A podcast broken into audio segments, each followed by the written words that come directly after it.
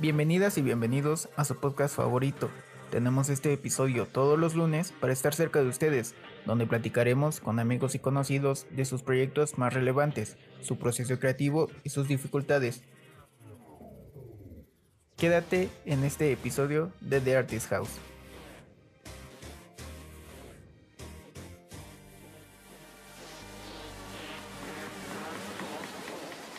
Hola amigos, bienvenidos a este quinto episodio de The Artist House. Muchas gracias por estar de nuevo aquí con nosotros. Como ya saben, mi nombre es Cori Olvera y del otro lado tenemos a nuestro amigo Omar. Hola Omar, ¿cómo estás? Hola Cori, muy bien. Muchísimas gracias por estar aquí.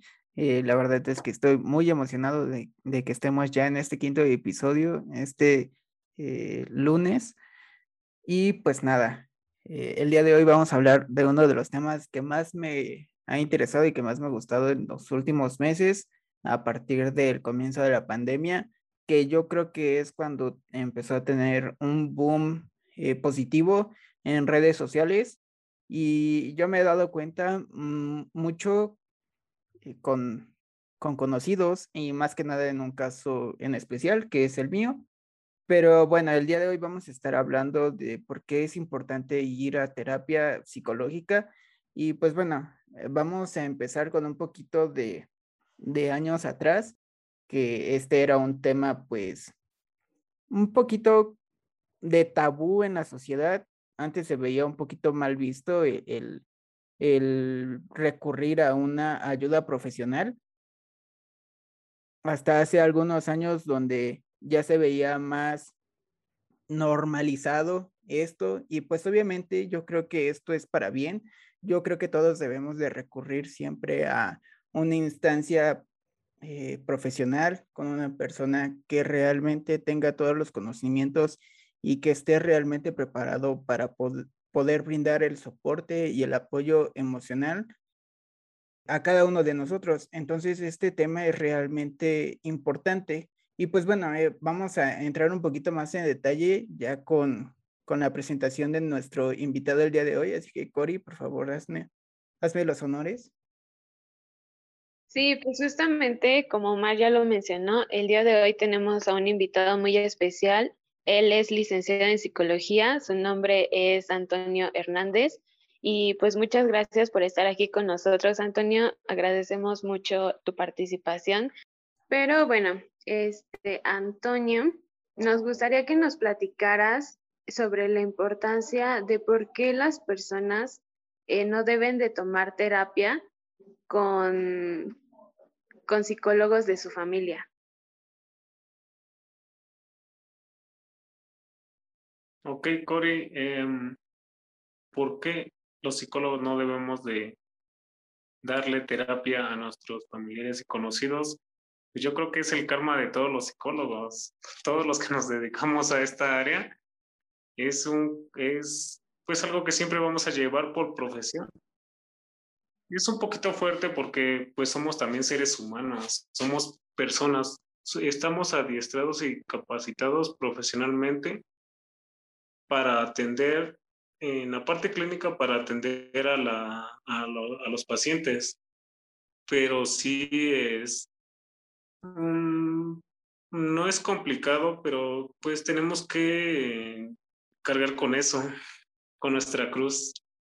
Es un, es un poquito como lo que pasa con los abogados, como el, el no, le, no le asesores legalmente a un familiar porque tu, tu relación personal influye en tus decisiones. Eh, esa parte de los abogados no la sabía. Eh, de hecho, yo entré estudiando, yo eh, terminé mi licenciatura hace dos años. Yo estaba estudiando derecho y duré solamente un día en esa licenciatura. Me cambié la psicológica. No te preocupes, a, todos nos ha pasado. Sí, todas las toda la licenciatura, ah, yo creo que a todo lo que te dediques es una parte muy, muy, muy padre y pues sobre todo es a lo que a ti te guste, tienes que dedicar a lo que te guste. Eh, exacto, pero eh, también este, el, el no darle terapia a, tus familiares me suena por la parte de salud, porque también está el tema de los médicos que no deben de atender a, a, sus familiares, porque igualmente influye mucho eh, la parte sentimental sobre las decisiones que tomen. Eh, entonces... Siento que eso es más como por ética, ¿no? Porque, bueno, yo sí, si yo fuera psicóloga, la verdad es que no sé cómo sea la licenciatura ni tampoco sé cómo sea el código de ética, pero si yo fuera psicóloga me sentiría muy extraña que una persona cercana a mí me contara como sus traumas más más ocultos, ¿no? Porque pues a lo mejor no es como que esa persona tenga la confianza, no, bueno, no como confianza, sino como que siente que esa persona la va a juzgar o va a pensar que va a comentar algo sobre su situación, ¿no? Eh, junto con otras personas cercanas a su, a su círculo familiar. Entonces yo siento que por ahí va más la cuestión de que no se debería de dar em, pues terapia psicológica, a personas muy cercanas a ti. No sé cómo tú lo veas, Antonio. O sea, si estamos bien o estamos mal en nuestro punto de vista. Le diste en el blanco, Cori, es eh, lo que acabas de mencionar. Nosotros nos regimos por un código ético. Hay un apartado donde te mencionan que no puedes darle terapia a conocidos y familiares. Y es muy cierto lo que tú estás diciendo. De la, desde mi parte, como psicólogo, como persona también no estaría, bueno, no, no me sentiría cómodo dándole terapia. No es, no es ético, aparte no, no es ético darle terapia a alguien cercano a ti. De igual forma, la persona que, que a lo mejor, este, no sé, un familiar tuyo te pide ayuda psicológica, no te va a tomar, eh, aunque te pongas del otro lado y digas, me voy a poner del lado del paciente tu pensamiento no, en automático no lo va, aunque tú te pongas en ese apartado, que tú digas, yo soy el paciente, tu pensamiento no, no lo va a creer, porque como tú lo mencionabas, no vas a tener la confianza en estarle contando, pues a lo mejor tus cosas, este, a terapia vamos con un profesional.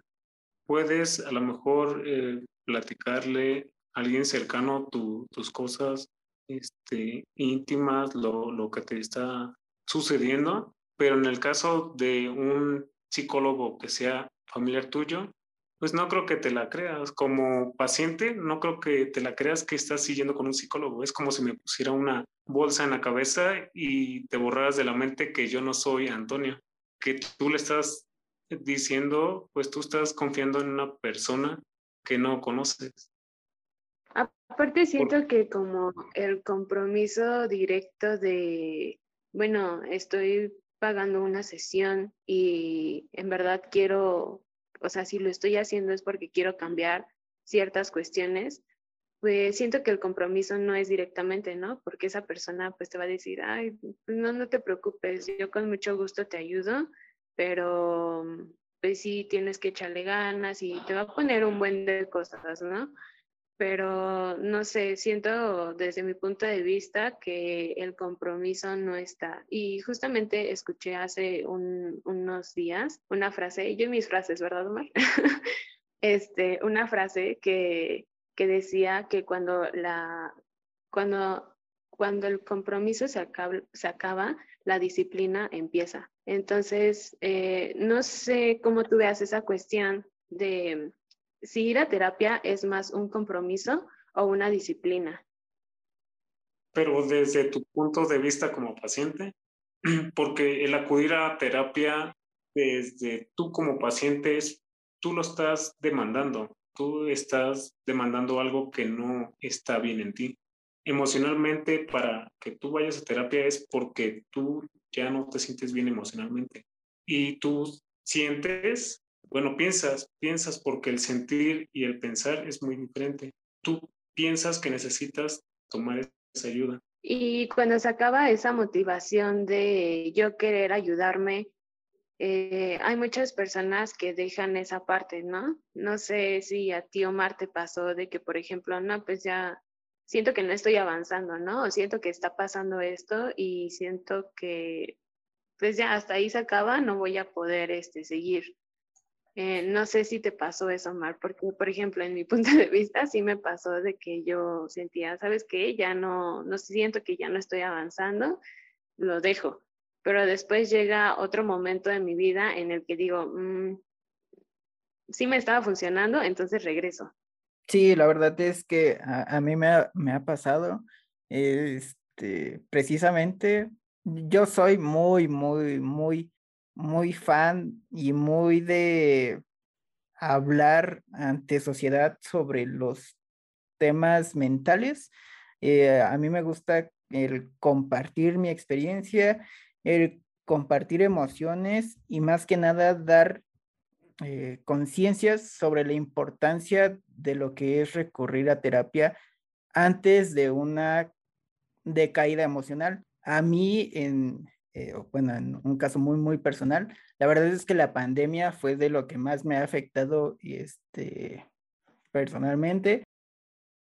Y pues bueno, llegas a un punto en, donde no te encuentras bien contigo mismo, con lo que estás haciendo, eh, ya no estás en, emocionalmente bien y bueno, finalmente tu cuerpo ya no puede con toda esa presión que tú misma estás este, haciendo sobre ti y simplemente pues te esfumas, ¿no? Caes en, ese, en esa trampa de tu cabeza y tienes que recurrir a un profesional. Y bueno, eh, en mi caso, mi profesional de terapia lo hizo todo por, por, videollamada y así. Y la verdad es que todas esas técnicas que esa persona implementó hacia mi persona fueron eh, muy, muy, muy bien aplicadas. La verdad es que la terapia fue súper llevadera, eh, se llevó como, ¿cómo, es? Este, conductual. Ah, ajá, conductual. Este. ¿Tomaste una terapia cognitivo-conductual? Cognitivo-conductual, exactamente. Eh, y la verdad es que eh, esta, esta psicóloga, la verdad es que es muy, muy buena. Eh, ha, sacado a más pacientes, como en mi caso, que han estado muy, muy estancados, adelante. Y este, la verdad es que es, es un tema que a mí me interesa mucho porque las personas que llegan a un punto muy, muy, muy grande, lleno de muchos problemas, Digo, esto también este, es por el entorno que cada uno vive, pero las personas que realmente ya no pueden con, con ellos mismos ya llegan a un punto en el que pues se pueden arruinar la vida, ¿no?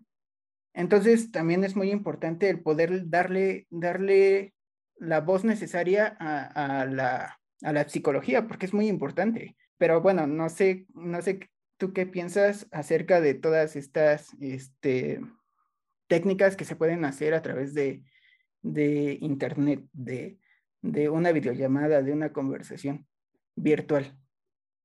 Yo creo que para la psicología es pues algo nuevo el tomar una terapia virtual, porque la terapia psicológica es de manera personal.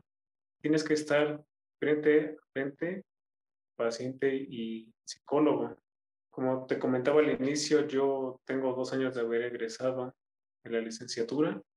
Mis maestros de la, de la licenciatura me comentaban que ese, pues no es, no es correcto, no es correcto que tú tengas eh, un proceso, un proceso formal que se lleva a cabo de esta manera, porque para el paciente, imagínate que tu paciente pues no se llega a lo mejor con, con ansiedad o depresión, que es lo más común que estamos viviendo ahorita durante este, pues ya creo que un camino un poco largo de, la pandemia. Los pacientes, las personas que, que, están sufriendo ahorita más es eh, pues la ansiedad y la depresión. Entonces imagínate tomar terapia virtual se supone que tú estás siguiendo con una persona que es profesional, tú necesitas la atención. Y el estar del otro lado de la cámara es también para el terapeuta un desafío muy, muy grande, porque nunca se había llevado a cabo pues algo así como en esta magnitud y se tuvo que pues realizar porque hubo la necesidad de que todos nos aisláramos, de que todos nos mantuviéramos pues lo más, eh, lo podemos llamar lo más, lo más lejos posible porque esta enfermedad sí es, eh, sí, sí es eh, peligrosa. Entonces, para los psicólogos es un reto muy grande. Y para los pacientes, pues, imagínate, no todos están, pues, cómodos con una terapia psicológica que se lleva a cabo en línea. Todos tenemos diferentes aprendizajes. A lo mejor hay unos que son eh, visuales y te van a entender muy bien. Les va a gustar a lo mejor tu terapia porque cada uno somos diferentes y nos vamos a acoplar pues de diferente manera. Yo creo que también ahí entra mucho eh, precisamente el comportamiento de cada persona, ¿no? Porque eh, hay casos en los que precisamente nos sentimos más cómodos de una manera alejada que eh, ser abierto personalmente. entonces ahí también entraría más que nada el estudio del psicólogo para saber cómo es el, eh, el comportamiento de, de las personas, ¿no? Porque hay, así como hay personas que les va bien en terapia de una manera un poquito más acelerada, como, como mi caso, tanto como hay personas a las cuales no se les da esta manera de comunicar, que yo también eh, tengo conocidos que no se les da bien el, la terapia pues virtual. Entonces yo creo que ahí es más que nada un reto para el psicólogo el poder entender eh, qué le beneficia más al paciente, pero sí creo que en, por pandemia ahora todos tenemos que aprender a, adaptarnos de la mejor manera ante las circunstancias, ¿no? Porque post pandemia ya todos estamos acostumbrados más a tener un entendimiento eh, tecnológico a como era antes. Yo creo que las relaciones fueron cambiando a partir de que empezó la, la, pandemia y, y, pues nada, yo, yo creo que mi conclusión ante este tema, mi conclusión es que todos debemos de poder adaptarnos, tanto las personas profesionales en cada una de sus áreas, no solo la psicología, eh, si, si, lo pueden hacer de una manera virtual, excelente, sino poder estudiar cómo, cómo eh, migrar ciertas cosas a este lado. O si no se puede porque las personas tienen diferentes comportamientos, pues van a buscar la manera en que sea lo mejor para, para los dos, ¿no? Que sea saludable, tanto para el psicólogo como para el paciente.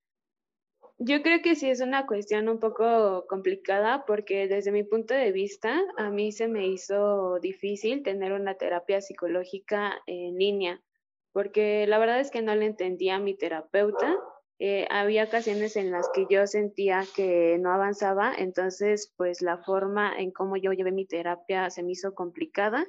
Y como tú mencionabas, Omar, eh, siento que igual tiene que ver mucho con el tipo de persona eh, con la que la, la terapeuta perdón, está tratando, porque pues no sé, desde mi experiencia no me gustó para nada, para nada este, tener una terapia virtual pero pues bueno, eso ya es una cuestión este, particular, yo siento.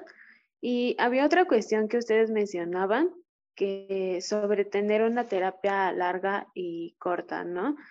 Eh, siento que también esa es una cuestión personal. Desde mi experiencia me tocó una terapia larga que sinceramente no he terminado, pero mm, una vez escuché de Antonio que me dijo que para tener una terapia rápida se necesitan dos aspectos, que era tener que ir al psicólogo y tener que ir al psiquiatra. No sé si esto lo apliquen todos los, psicólogos, pero bueno, desde tu punto de vista, Antonio, como profesional, eh, ¿consideras bien el ir al psicólogo y al, al psiquiatra al mismo tiempo? Desde mi parte profesional, depende la, bueno, depende tú como paciente. La psicología se moldea a, pues a cada persona. Tenemos que ser flexibles. Entonces, el ir al psicólogo y al psiquiatra requeriría estudios psicológicos para que a ti te canalicen con un psiquiatra, en el caso de que tú lo necesites. Desde el enfoque que yo trabajo, el cognitivo conductual, es una terapia breve que se centra en el aquí y el ahora.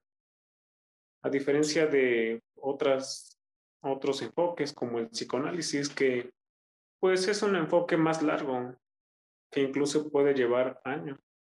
Y la terapia cognitivo-conductual es una terapia breve que se centra en, en, en, lo que a ti te está en, el que, en lo que a ti te está causando malestar. En caso de que tú requirieras atención psiquiátrica, pues sí es eh, importante llevar de la mano las dos partes, porque no puedes tomar para siempre medicamento. No puedes depender del medicamento cuando entres en alguna crisis. Imagínate que tú tuvieras eh, depresión y que necesitaras ese medicamento para siempre estar tranquila dependerías de él pues siempre, porque es algo, es como una adicción, como las adicciones que hay, como el alcohol, el alcoholismo, la drogadicción. Es una adicción que creas con el medicamento.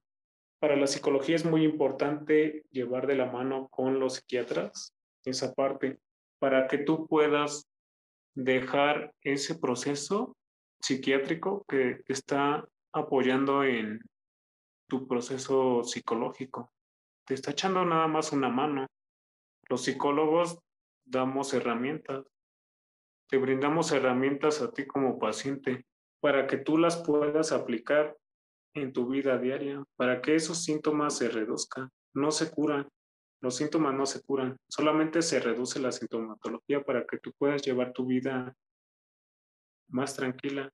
Más plena, claro plena para que te sientas más libre y emocionalmente estés bien. Claro. La verdad es que yo, yo soy fan de, de que estos temas se sigan eh, haciendo fuertes en la sociedad. Eh, algunas palabras que tengas para, para la audiencia para que eh, recurran al, al psicólogo en tiempo antes de que sufran alguna crisis? Pues para ir al psicólogo como persona, va a existir muchas cosas que te van a poner barreras, eso es lo que sería, eso es lo que, lo que te limita, lo que siempre va a estar por delante para que tú vayas a terapia. Van a haber otras cuestiones, otras cuestiones en general, pero esas barreras van a estar ahí presentes, como la parte económica que te detiene para ir a tomar un proceso de terapia. Pues hay procesos particulares que podrías tomar que son los más adecuados y pues es calidad, es calidad que tú le estás brindando a tu estado mental. A veces la salud eh, física, hay, hay simples, eh, pues las, vamos a poner de ejemplo una gripe. Hay veces que ya cuando ya te sientes bien, muy, muy mal, acudes al doctor. Pero porque esa parte física ya te está este, limitándote. La parte mental está casi olvidada. Está ahí latente en tu psique, en tu sistema subjetivo, en tu pensamiento. Y pues es algo que no podemos ver. No nos conocemos nosotros. A veces las cosas eh, las tienes en automático. No puedes entender todo lo que ¿Qué pasa. Siento que la parte mental es de las cosas más complicadas que se pueden entender. Incluso hay científicos que dicen que es, es complicado entender el universo, pero es más complicado entender la mente y que ni siquiera se ha terminado de estudiar, ¿no?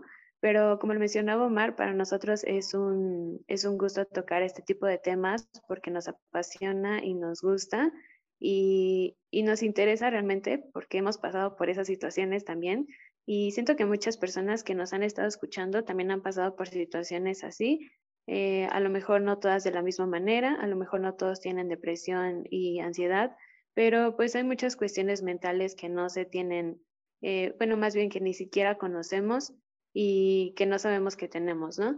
Pero pues Pero pues bueno, ya nos desviamos un poquito más del tema principal y volviendo al tema principal, este, Antonio, en sí, ¿por qué una persona no debe recurrir ante un familiar para tomar terapia profesional? ¿Cuál es tu conclusión acerca de, este tema? Yo creo que como lo comentábamos al principio, eh, como nos regimos bajo un código ético, no está permitido como psicólogos que des terapia a tu familiar. Y mira, yo te voy a dar un ejemplo. Hace unas semanas, con uno de mis tíos, me llamó por teléfono, me dijo que, que quería que le diera terapia psicológica. Me dijo que era para él que le necesitaba ah, porque tenía, eh, me empezó a contar, me empezó a contar que pues tenía ahí unas, unas cuestiones que ya no, no, no lo dejaban tranquilo. Y como soy su sobrino, dijo, pues vamos a contactar a mi sobrino, el psicólogo. Me contactó, me dijo, oye sobrino, este, pues tú que tienes la carrera en psicología, me gustaría que me dieras terapia. Imagínate, él no se iba a desenvolver y como lo mencionó Cory en, en alguna parte de, de, la conversación que tuvimos, no vas a, a, alguien conocido, no le vas a platicar todo sobre tu vida, todo sobre lo que te está pasando a ti. No vas a tener la confianza porque no se lo estás platicando a un amigo. Se supone que el psicólogo es alguien capacitado para que a ti te escuche, alguien adiestrado con conocimientos y teoría, que no se va a sacar los datos como vulgarmente lo, decía por ahí un profesor de la preparatoria que recuerdo, nos decía que no, no se saca los, los datos de la manga, los datos, pues cosas que, que a lo mejor a ti te sirvieron, se las proyectas en, la en las demás personas. Lo que a ti te sirvió no le va a servir a los demás y se supone que también tú como paciente vas a pagar algo que es profesionalmente, algo que te, a ti te va a ayudar y te va a este, ayudar a sobresalir de lo que ahorita a lo mejor en algún momento tú como paciente estás pasando. No vas a ir a engancharte en un círculo vicioso de nuevo. Por eso no es, no es correcto. Primeramente también como psicólogo, imagínate que, que tú como psicólogo dieras terapia a desconocidos familiares como psicólogo no es, no está bien que, que tú hagas eso, porque ¿dónde entra tu parte ética? ¿Con qué clase de, tú como paciente, con qué clase de persona estás acudiendo? Una terapia formal es aquella que se rige bajo las teorías y principios y que te va a sacar de la mano y te va a dar herramientas para que tú sobresalgas y continúes con tu vida. Por eso es que no vayan con sus familiares que sean psicólogos, ni tú como psicólogo no está correcto que pues des terapia a tus personas porque a tus personas cercanas, porque lo que estás dando no es terapia, es algo que te está sacando de la manga. Sería más como un consejo, ¿no? Yo lo vería así, como un consejo que le das a una persona cercana a ti y que nada más se queda en eso y si la persona lo quiere tomar bien, y si no lo quiere tomar también, ¿no? Pero yo siento que va más allá. Bueno, tener una terapia psicológica profesional va más allá de, de ir y platicarle tus cosas personales a alguien. Entonces, pues, eh, concuerdo contigo y pues es un tema muy interesante que nos gusta a todos y pues muchas gracias por aclarar ese tema. Muchas gracias a ti, Cori y Omar, por invitarme en este espacio. Muchísimas gracias a ti, Antonio. Gracias, Cori, este, por estar aquí el día de hoy. Muchísimas gracias a toda la audiencia que está puntualmente este lunes escuchando este podcast, que la verdad es un tema que, que se presta para muchísimo, para muchísimo más tiempo. Eh, en sí, la psicología, pues, de interés para todos. Y pues nada, hasta ahí. Hasta ahí es donde, donde yo les puedo comentar. Y pues nada, nos vemos el siguiente episodio. ¿Algo que quieras agregar, Cori? Pues nada, amigos, de nuevo muchas, muchas gracias que nos están escuchando. Muchas gracias, Antonio, por la plática que nos dio. Como ya lo dijo Mar, es un tema de interés para todos y nos, nos gusta mucho que estés aquí. Esperemos y nos vuelvas a dar otro tema de interés próximamente. Y pues nada, Por el momento sería todos amigos, los vemos en el siguiente lunes con el próximo episodio de The Artist House y que tengan un excelente día. Bye. Bye.